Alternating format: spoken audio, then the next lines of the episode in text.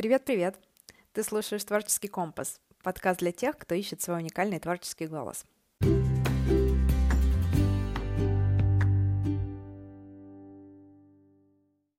Можно было бы сказать, что я долго думала, с какой темы начать подкаст, ведь, наверное, это важно, какую тему ты поставишь самый первый. Но эм, было все совершенно не так, и я как-то сразу знала, что первым делом расскажу именно о том, о чем мы поговорим сегодня. И идея, которую мы сегодня затронем, она очень удивила меня, когда я впервые с ней столкнулась, а теперь кажется какой-то очень естественной. Так случилось, что у меня с детства очень пытливый ум, я очень любознательная, и мне кажется, что я так не вышла из возраста почемучек.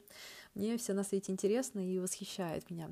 И я к тому это, что если я встречаюсь с темой, которая меня прям завораживает, я ее с такой жадностью изучаю, что мне не раз говорили в жизни, что меня восторгает, одновременно бесит, насколько ты увлекаешься чем-нибудь. Так вот, таких тем в моей жизни много, и одна из них — это архетипы. И когда я добралась до изучения архетипа Творца, его еще могут назвать создателем, я была сильно удивлена. Мне, наконец, стало понятно, почему я долго себя сдерживала в творческом плане, да, и надеюсь, что и для тебя эта тема может стать э, своего рода открытием. Она даже помогла мне вывести свою формулу творчества. В общем, э, я же провожу консультации по архетипам, поэтому не понаслышке знаю, что для многих само понятие архетипа — это э, что-то размытое и понятное только отчасти. И я не хочу сильно уходить в терминологию, но чтобы мы с тобой были на одном, а, как бы, на одной странице, да, и говорили на одном языке, я быстренько объясню, что это такое. И сразу для тех, кто любит энциклопедическую точность, а, добро пожаловать в Википедию. Я буду рассказывать на простом языке, потому что сама очень не люблю, когда разбрасываются какими-то а, профессиональными терминами, и ничего не понятно становится. Так вот, когда мы рождаемся, у нас есть руки, ноги, сердце, легкие, мозг, ну, короче, органы, да, которые отвечают за разные функции. Если проводить аналогию, то архетипы — это тоже своеобразные органы, только, так сказать, органы психики. Это такая встроенная в каждого человека система, которая помогает распознавать, что происходит вокруг. Мы постоянно подсознательно сканируем пространство и людей вокруг на наличие признаков, которые нам помогут понять, чего нам нужно ждать и как действовать. И э, за эти признаки как раз вот отвечают архетипы. Получается, что архетип — это совокупность каких-то визуальных образов, ассоциаций, слов, даже стратегии поведения. И чтобы мы могли быстренько оценить обстановку и сделать какие-то выводы, все это мы подсознательно считываем за доли секунды. Вот эта информация, она собиралась миллионы лет, а, ну вот сколько человечества существует, да, и самое важное закрепилось в, архетипах, ой, в архетипах. То есть это какая-то какая-то эссенция, которая нам нужна для того, чтобы ориентироваться а, в пространстве и, а, там, не знаю, понять, э, что можно ждать от других. И вот это то, что передается по наследству в человеческих генах. То есть это непосредственно а, как бы передается от человека к человеку не через научение да, словами, а вот как будто встроено в нас. И мы автоматически настроены на считывание этой информации, вот каждый, каждый человек, несмотря где он родился, в какой там исторический период он родился, да, все это а, всегда присуще человеку. Так вот, таких архетипов 12, и они не только распознают, э, но и сами внутри нас действуют, да, чтобы другие нас распознавали. И в зависимости от того, как нас воспитывали, какой у нас был опыт в детстве, из-за всяких там других факторов, какие-то архетипы из нас, э, для нас становятся более активными, а какие-то а, менее. И вот таким образом формируется наша многогранная индивидуальность. И знание своих, своих архетипов, оно, кстати, очень сильно помогает в развитии личного бренда и своего уникального стиля в творчестве. Да? Если осознанно ты можешь э, применять это, ты можешь э, воздействовать на других, э, зная то, что для тебя важно, что для тебя ценно, доносить эти ценности через специальные инструменты, которые этим архетипам свойственны. Так, ну все э, вроде понятно объяснила здесь, и эта тема, конечно, она очень интересная, и я могу про нее говорить часами, но давайте э, поехали дальше, именно про творцов поговорим. Так вот, когда я добралась до архетипа творца, я особо чего-то не ждала такого, но он меня удивил. И вот если так подумать, наверное, самый такой ультимативный вариант Творца, который можно представить, да, это Бог. И, на мой взгляд, э, именно про это говорится в Библии, что человек был создан по образу и подобию да, э, Бога, э, потому что мы, так же, как и Бог, который создал там землю и все, все прочее, и жизнь, мы тоже обладаем функцией творения, то есть создание чего-то реально существующего из идеи, которая к нам пришла в голову. Каждый может что-то придумать, а потом взять и сделать что-то классненькое, ну или не очень классненькое, как получится, да? Так вот, короче, такой вообще принятый образ Бога — это некий старец, э, ну, сами представляете, да, вот когда говоришь Бог, как вы себе его представляете? Это какой-то старец, который когда-то очень давно сказал там какое-то слово, и появилась жизнь. То есть это мужчина, который творит словом, разумом. И тут очень ясно проявляется академический подход к, к творчеству. Если э, вы э, обучались э, там где-то в художке, там в художественной школе или там высшее образование получали, э, вы знаете, что академический подход, он как раз через построение, через чертежи, через анализ, совершенствование, да, то есть э, ты сидишь и вот как бы э, применяешь э, свои аналитические навыки для того, чтобы э, как бы изобразить что-то. Так вот, древние же считали иначе, да, относительно Творца. Они по-другому совершенно смотрели на мир, и они, вот эти древнейшие культуры, о которых нам, самые древние, которые, о которых нам известно, они почитали именно женщину как создательницу жизни. Ну и, и как бы в этом тоже есть логика, да, а женщина буквально как бы создает внутри себя новую жизнь и приносит ее в этот мир через свое тело. А процесс создания этой жизни — это соединение мужского и женского, то есть момент близости и единения, да. Понимаешь, древние считали, что процесс творчества — это не умственный процесс, а чувственный, телесный. И результат творчества — это то, что родилось в единении мужского и женского, в соединении мыслей и чувства — вот интересно, да? Это что-то новое, э, что образовалось из чего-то уже существующего. То есть э, две единицы соединились, и э, появилось что-то новое, да? И оно, вот это новое, естественно, не идеально, и родившись, начинает жить отдельно от создателя. Так вот, если копать дальше и рассматривать сексуальный акт как творческий акт, да, то можно провести, провести аналогии и сделать выводы, а насколько я себе позволяю раз, э, развиваться, проявляться в этом плане, а какие параллели с тем, как я себя выражаю как творец, но ну, это уже так, э, размышления на, на досуге. Так вот, меня сейчас, наверное, все академисты и приверженцы патриархата закидают тухлыми помидорами, но мне кажется, что это безумно важно и обязательно должно быть в творческом процессе. Вот этот вот э, потоковое да, состояние, телесное и отключение от а, анализа какого-то.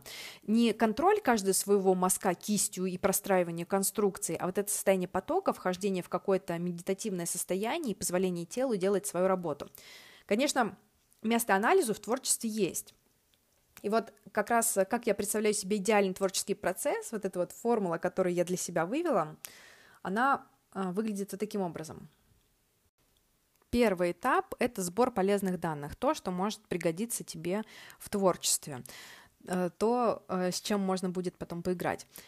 Дальше второй этап — это значит, отключение вот этого анализа, все, как бы суждение мы оставляем за бортом и включаемся в чистое, в чистое потоковое творчество и э, используем те данные, которые у нас есть, их э, начинаем как бы собирать вместе в какую-то картинку и позволять своему подсознанию и вообще просто своему телу двигать куда-то тебя в какую-то определенную сторону.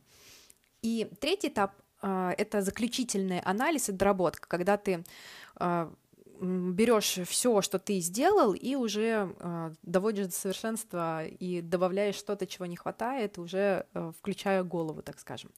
Так вот, в первом этапе и в третьем этапе ты думаешь, а во втором чувствуешь. И, на мой взгляд, это работает э, именно так. И я даже на себе э, заметила, что если я не окончила еще второй этап, когда просто позволяешь э, своему подсознанию, своему телу э, творить, если ты включаешь суждение до окончания этого процесса и вот анализ, да, до того, как завершила, так сказать, основное мясо, то очень сложно потом вообще завершить этот проект. И мне кажется, секрет в том, чтобы не торопиться и не оценивать раньше, э, чем надо. И знаешь, мне всегда мама говорила, дураку полработы не показывают. Так вот, этот наш встроенный дурак, внутренний логик, пускай он выполняет свою работу в нужное время.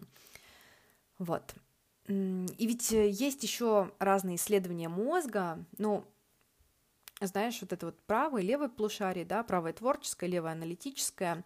А, и э, тоже вспомни, о чем мы говорили, когда завели речь про Творца словом и чувством. И э, только в объединении двух этих частей человек может реализовать свой потенциал на максимум. На эту тему, на самом деле, можно даже отдельный выпуск записать. Я думаю, что э, когда-нибудь я так и сделаю. И если вообще говорить об архетипе Творца, несмотря на то, что он, ну вот прям до буквы соответствует роду деятельности, не все творцы творцы по архетипу. Не каждый человек, который занимается творчеством, имеет активный архетип творца. Я это и на своем э, собственном опыте проведения консультации увидела. Да и вообще профессия э, часто мало говорит об архетипах. Так что, если тебя кто-то будет убеждать, что если ты художник, значит, ты архетипу творец, закрой уши и беги от этого человека, беги слушать творческий компас, чтобы не обвешивать себя стереотипами. Но для тех, у кого архетип Творца все-таки есть, а, нужно кое-что держать в уме. Я думаю, это тоже связано с тем, каково отношение рационального и чувственного в творческом процессе. Вот у тех, у кого сильно развит а, этот архетип, есть особенность стремления к перфекционизму. И для таких людей важно научиться делать кое-как. Может показаться, что это странное предложение, но тут нужно обратиться к бизнесменам, да, и любой из них скажет, что реализованная идея, которая еще не доведена до совершенства, намного лучше, чем бесконечное планирование, которое так и не увидит свет, да. Творцам нужно развивать навык и вот э, учиться ошибаться и делать не идеально, чтобы, как это говорится в мире бизнеса, тестировать гипотезы быстро, чтобы понять, что работает, а что нет. А, я тоже в этом тренируюсь, в том, чтобы не ждать э, идеального момента, который никогда не наступит, а действовать. А, и поэтому я разрешаю себе в этом подкасте быть не идеальной. Возможно, я что-то делаю не так, и со временем я приду к пониманию, что нужно что-то изменить, или, а, э, может быть, я чего-то сейчас не умею, и пройдет время, и я научусь и добавлю это к тому, а, как, как будет выглядеть уже а, как бы будущий подкаст, но к тому времени у меня уже будет несколько выпусков, а не мифический какой-то идеальный план, который так и не реализовался. Часто нужно делать до того, как будешь идеально готов, иначе так никогда и не сделаешь ни шага.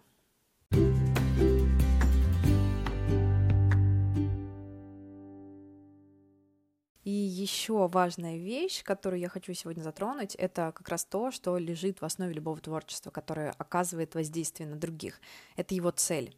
Когда я встречаю творческих ребят, которые хотят стать успешными знаменитыми, только для того, чтобы их работы увидели как можно больше людей, я всегда спрашиваю, а для чего тебе это?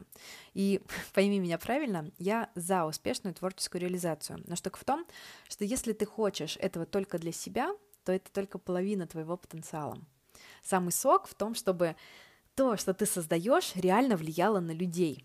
Не просто было красивым, да, украшало а, какие-то поверхности, а, и не просто заставило тебя гордиться тем, что ты выставляешься в какой-то известной а, во всем мире галереи или собираешь стадион, а в том, чтобы тот, кто с твоим творчеством соприкасается, увидел в нем для себя что-то и сделал какой-то вывод. И если ты для себя определишь, а к чему ты хочешь привести другого, создавая новую работу, и какая общая, какая-то глобальная идея стоит за каждым твоим творением, какая-то общая, самая главная и самая важная для тебя лично тема, вот из этого места можно создавать что-то реально стоящее и бесконечно ценное. Ведь на самом деле вовсе не обязательно делать что-то невиданное, да, чего еще не было, чтобы захватить внимание людей. И, на мой взгляд, тот, кто занимается творчеством, вот его главная сила — это не создавать новое, а брать вечные человеческие ценности, вот то, что э, для тебя супер важно, и то, без чего ты сам жить не можешь, и оборачивать э, эти человеческие ценности в современную актуальную упаковку, так, чтобы они звучали свежо и не затерто. Вот это будет сильное творчество. Это как раз э, место, где ты перестаешь поглядывать на других, не стараешься произвести, воспроизвести сценарии чужого успеха и к сожалению, многие творцы не доходят до этого, потому что сосредотачиваются только на совершенствовании мастерства исполнения и думают, что такие, можно сказать, философские, что ли, вопросы не относятся к делу и к реальной жизни. Но по факту именно они дают тебе преимущество перед другими творческими. И именно за это будут платить большие деньги, а не за совершенную технику исполнения. Точнее, даже не так. Именно за совокупность а, того, каким образом ты исполняешь а, и что ты исполняешь, что стоит за этим исполнением, да, а, какая глубина и какая ширина а, видения. Поэтому если остановиться только на форме и не позаботиться о цели и смыслах, то всегда найдется тот, кто сделает э, что-то лучше тебя и попросит за это меньшую сумму. И, конечно, выберут его. И чтобы выйти вот из этой гонки, да, где э, каждый старается привлечь к себе внимание, совершенствуя э, свои навыки и а, стараясь э, еще и а, взять работу, опустив цену, да, вот этот вот какой-то безумный демпинг, который а, совершенно просто уничтожает творческую среду, вот чтобы выйти из этой гонки, нужно создавать так называемый голубой океан. Если ты не сталкивался еще с этим понятием, то его суть состоит в том, чтобы перестать конкурировать, создавая что-то без оглядки на других. Не делать как у кого-то, но лучше, да, или не делать как у кого-то, но дешевле, а делать совершенно по-своему, применяя к процессу свои индивидуальные особенности и ценности. И это опять нас возвращает к тому, а какие у меня ценности – а к чему я хочу привести других. Короче, тех, кто э, творит, держа вот это все в уме, я называю творческими лидерами. То есть это люди, которые хотят реализовать свой потенциал не только для себя, но и для других. Это творцы, которые заставляют других раскрываться и которые ведут за собой людей. Вот мы, как люди, существуем в мире для других мы э, не существуем в вакууме. Мы, каждый из нас, да, выполняем какую-то работу для других. Будь ты бариста, задача которого быть на рабочем месте для другого, для того, кто пришел за кофе. Или ты стилист, э, да, подбираешь одежду кому-то, какому-то человеку, которому это необходимо. Или ты писатель и пишешь для того, чтобы другой осознал что-то или что-то прочувствовал. Вот для чего ты существуешь как творец? Какая у тебя работа, как Творца в мире людей? Мне кажется, вот ответ на этот вопрос как раз-таки будет твоей целью в творчестве. И отсюда можно а, развиваться и плясать дальше. И самый кайф, когда ты совмещаешь то, что тебе приносит бесконечное удовольствие, и в то же время дает максимальную пользу другому человеку. Вот здесь будет твоя полная самореализация как творца. Это, конечно, не значит, что надо отложить свое творчество до момента, пока ты не придумаешь и не продумаешь все. Просто постепенно приобретать понимание своей цели, э, делать это э, как бы параллельно, помимо того, что развивать э, свои там какие-то технические навыки, да, как, как рисовать или как играть музыку, да, на инструментах играть, или, ну, не знаю, любое возьми творчество, всегда есть технические навыки и есть вот эти вот смысловые навыки. Это нужно развивать параллельно. И постепенно приобретать понимание своей цели, начинать выбирать самые удобные средства для реализации этой цели и внедрять эти ценные знания в свой процесс. И это э, невероятно увлекательный путь. Ох, на сегодня все. Я надеюсь, что этот выпуск станет очередным шагом в поиске твоей путеводной творческой звезды. Будет классно, если ты поделишься с кем-то, кому это нужно услышать, или черкнешь пару слов, э, что думаешь об этом выпуске мне в директ Инстаграма. Там меня можно найти по имени Алина Панчина. А пока, пока и до следующего выпуска.